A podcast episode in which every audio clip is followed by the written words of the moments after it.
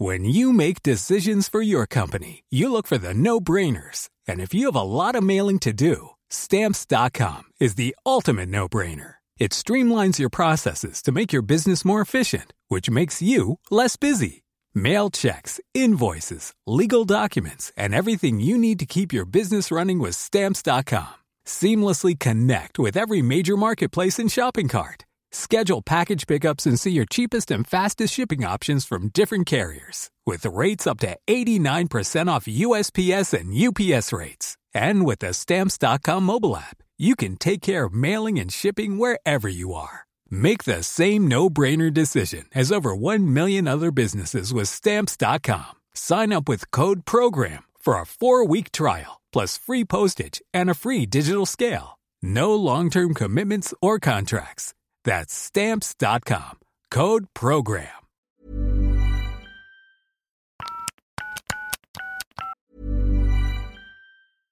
Hey, I'm Ryan Reynolds. At Mint Mobile, we like to do the opposite of what Big Wireless does. They charge you a lot, we charge you a little. So naturally, when they announced they'd be raising their prices due to inflation, we decided to deflate our prices due to not hating you. That's right. We're cutting the price of Mint Unlimited from $30 a month to just $15 a month. Give it a try at mintmobile.com slash switch. $45 upfront for three months plus taxes and fees. Promo rate for new customers for limited time. Unlimited more than 40 gigabytes per month. Slows. Full terms at mintmobile.com.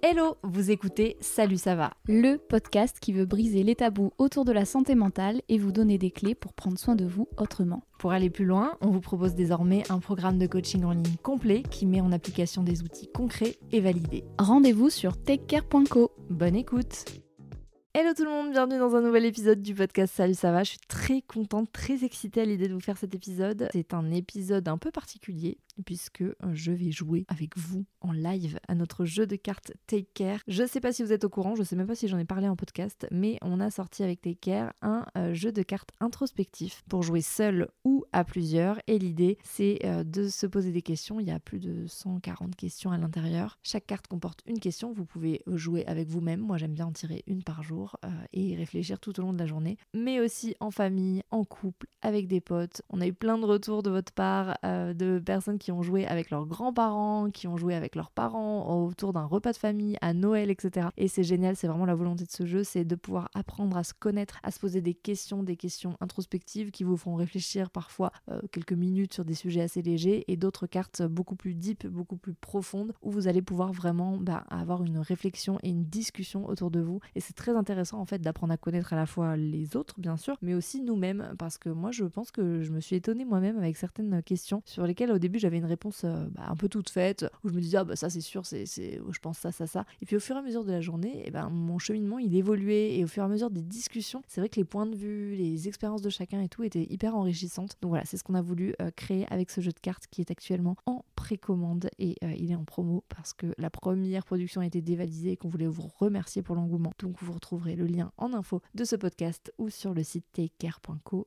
voilà pour les petites infos du jeu et aujourd'hui j'ai décidé de tirer quelques cartes et de vous donner envie peut-être euh, de réfléchir sur ces questions-là et de jouer euh, à ce jeu. On est parti, j'ouvre le paquet. Est-ce que ça fait un petit peu ASMR j'ai toutes les cartes devant moi, je vais les tirer au hasard et je pense que voilà, ça va être sympa d'avoir vos retours. Euh, n'hésitez pas à noter euh, vos petites réponses et à les partager sous le post euh, de la semaine de Take Care puisque on aura l'occasion comme ça de jouer un petit peu ensemble. La première carte que je tire, c'est qu'est-ce que tu entreprendrais dans ta vie si tu étais certaine de réussir? Grande question, on commence par une question un peu deep.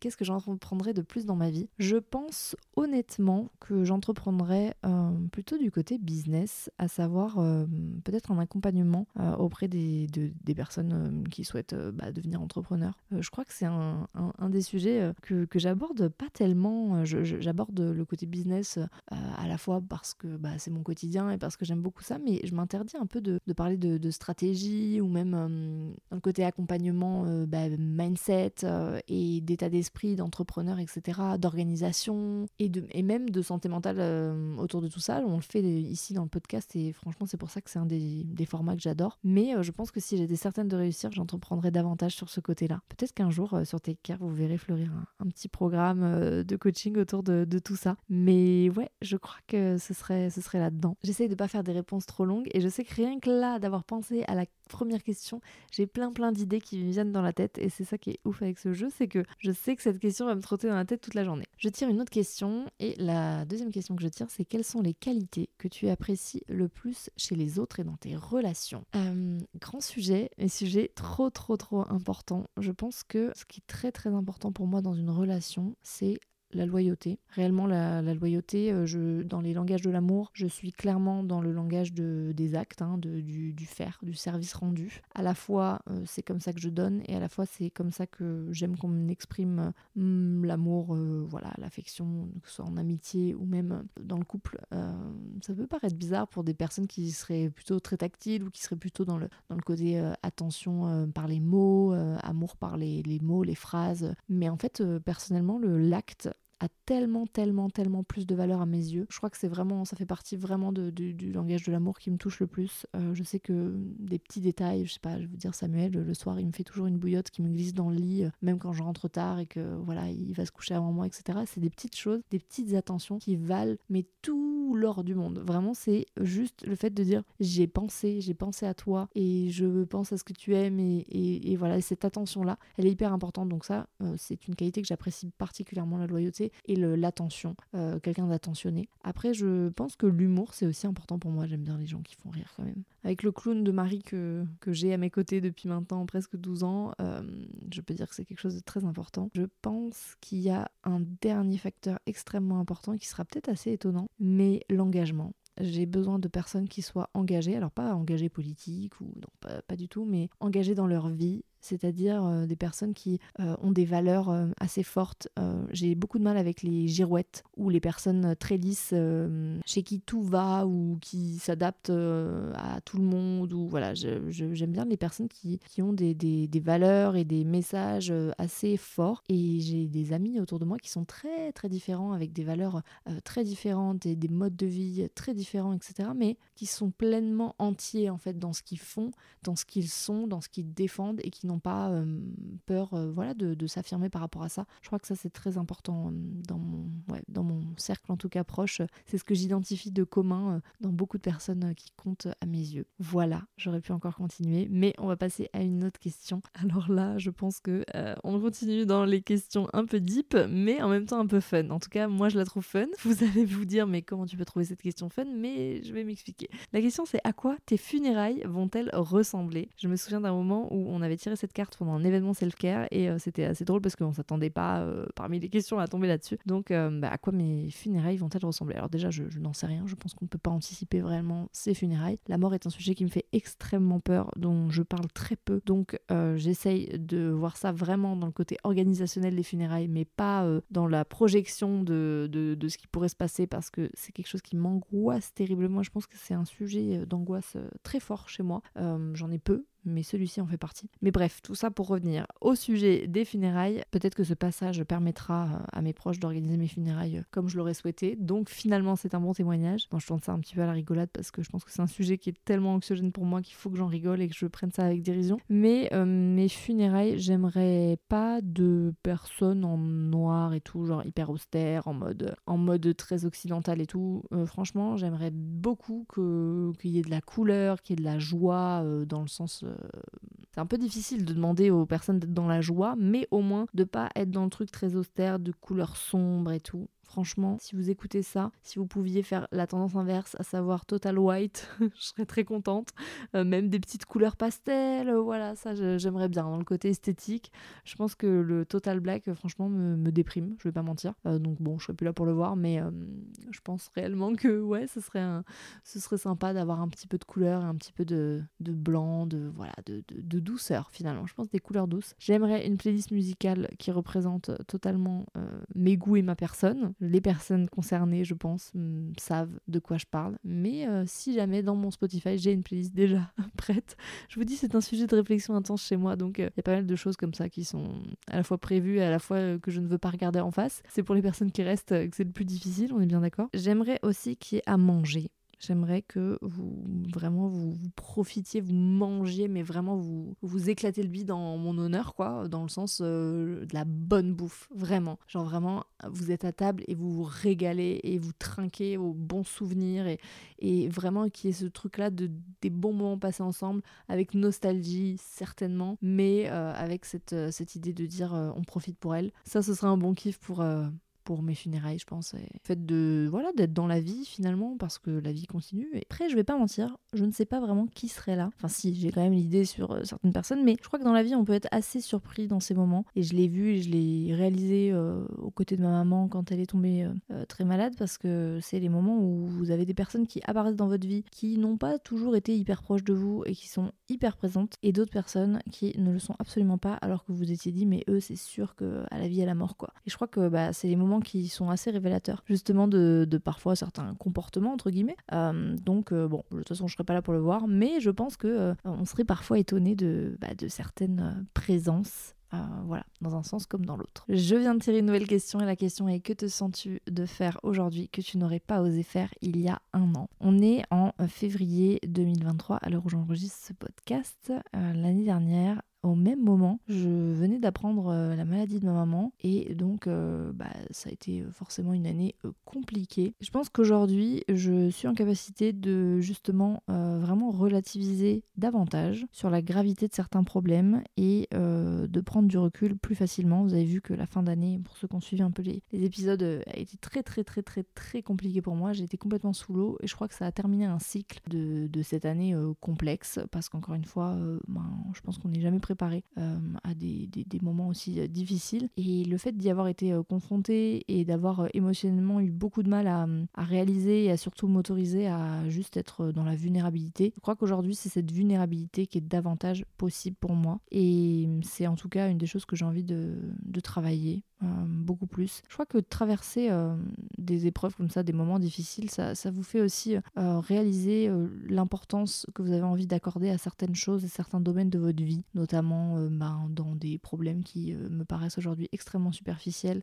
et qui ont, eu une place pourtant très grande pour moi. Cette relativité, elle est davantage possible pour moi et cette vulnérabilité, de me dire que c'est ok dans des moments difficiles, voilà, d'aller pas bien et de ne pas être toujours un pilier pour tout et pour tout le monde. Et et ça, c'est un travail hein, qui va être encore long, mais euh, je crois que rien que le fait de poser des mots, c'est en tout cas quelque chose que euh, j'aurais pas osé faire il y a un an, euh, d'arriver à hum, juste mettre des limites, et ça rejoint un peu l'épisode de la semaine dernière, de, réellement exprimer quand ce n'est pas possible pour nous d'avoir telle ou telle discussion ou de ne pas être disponible pour certaines interactions sociales ou certains événements sociaux qui seraient trop énergivores. Ces limites-là, elles sont davantage claires, et voilà, je crois qu'il y a à la fois la vulnérabilité, à la fois le fait de relativiser par rapport à la complexité et à différentes problématiques de la vie, et aussi certaines limites qui sont beaucoup plus claires euh, à mes yeux aujourd'hui. Voilà, en un an, c'est déjà pas mal. J'ai pas envie de vous spoiler tout le jeu, donc euh, je vais tirer encore euh, deux questions. Prochaine carte, si l'argent n'était plus une préoccupation, que ferais-tu de ta vie? Je crois que je continuerai à faire ce que je fais. je crois que réellement c'est ce que j'aime faire et ce que je fais depuis maintenant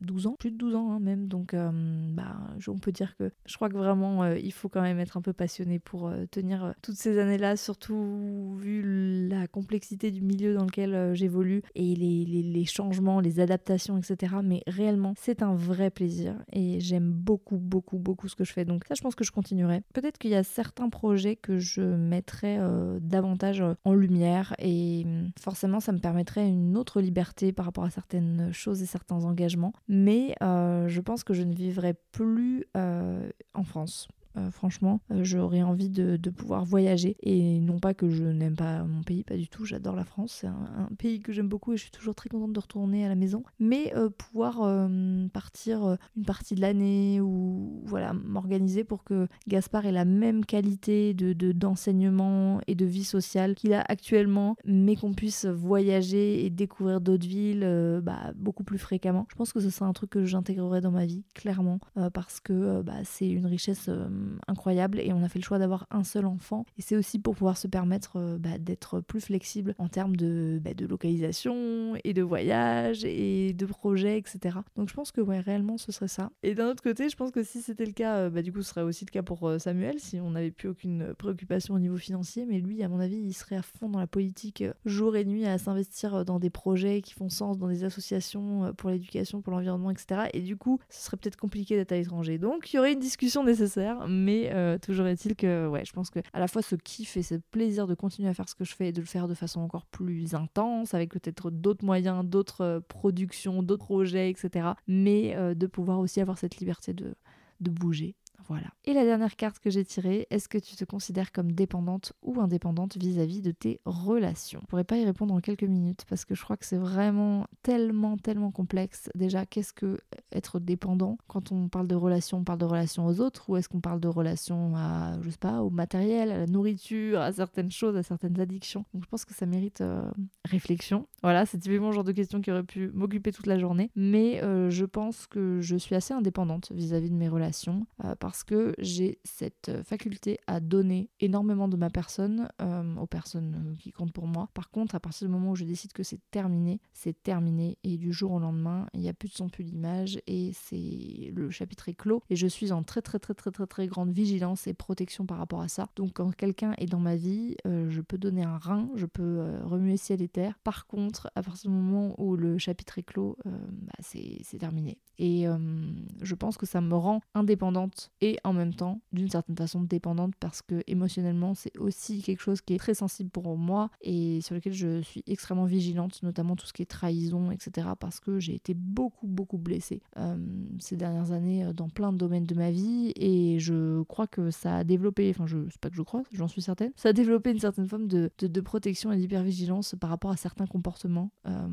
qu'on peut avoir à mon égard et qui sont un peu le résultat aussi de la fois de la personne que je suis, ce que je fais et le milieu dans lequel j'évolue. Tout ça pour dire que mes relations sont assez euh, complexes et c'est pour ça que je disais, je me souviens dans une interview de, je crois, avec Alix, elle me posait la question justement par rapport à mon cercle proche et je disais, mais en fait, euh, c'est très difficile pour moi de faire rentrer des nouvelles personnes dans mon, dans mon cercle parce qu'en fait, ça vient euh, perturber et ça peut venir perturber un équilibre qui aujourd'hui est plutôt stable. Voilà, mets plutôt avec des gros guillemets parce que la vie nous réserve parfois des surprises. Mais c'est aussi un truc que je souhaite travailler parce que finalement c'est aussi dommage quelque part de, se priver de potentielles euh, belles personnes et belles relations. Donc ça fait partie de mes intentions en 2023 si vous aviez écouté l'épisode, mais euh, sur le lien en fait et le fait de, de, vouloir entretenir le lien avec des personnes qui sont autour de moi et, qui sont chères à mes yeux et de, de pouvoir aussi un peu baisser la, la, garde. Voilà, je pars un peu dans, je digresse beaucoup hein, sur cette euh, question, mais les relations c'est vraiment un sujet qui est hyper central en ce moment dans mes réflexions et je crois que cette question de dépendance ou d'indépendance c'est tellement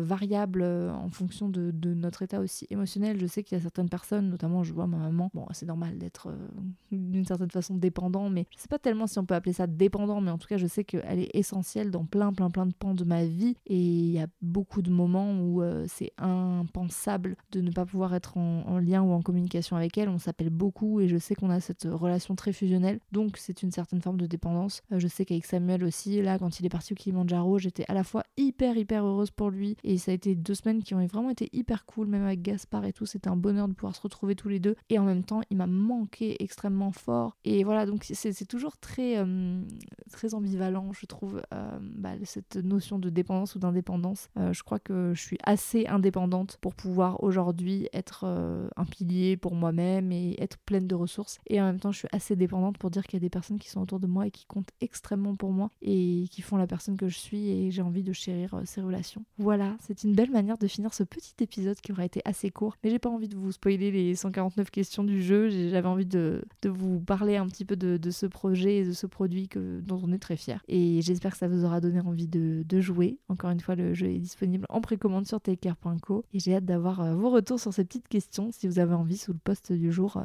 en commentaire sur, euh, sur Instagram ou par DM.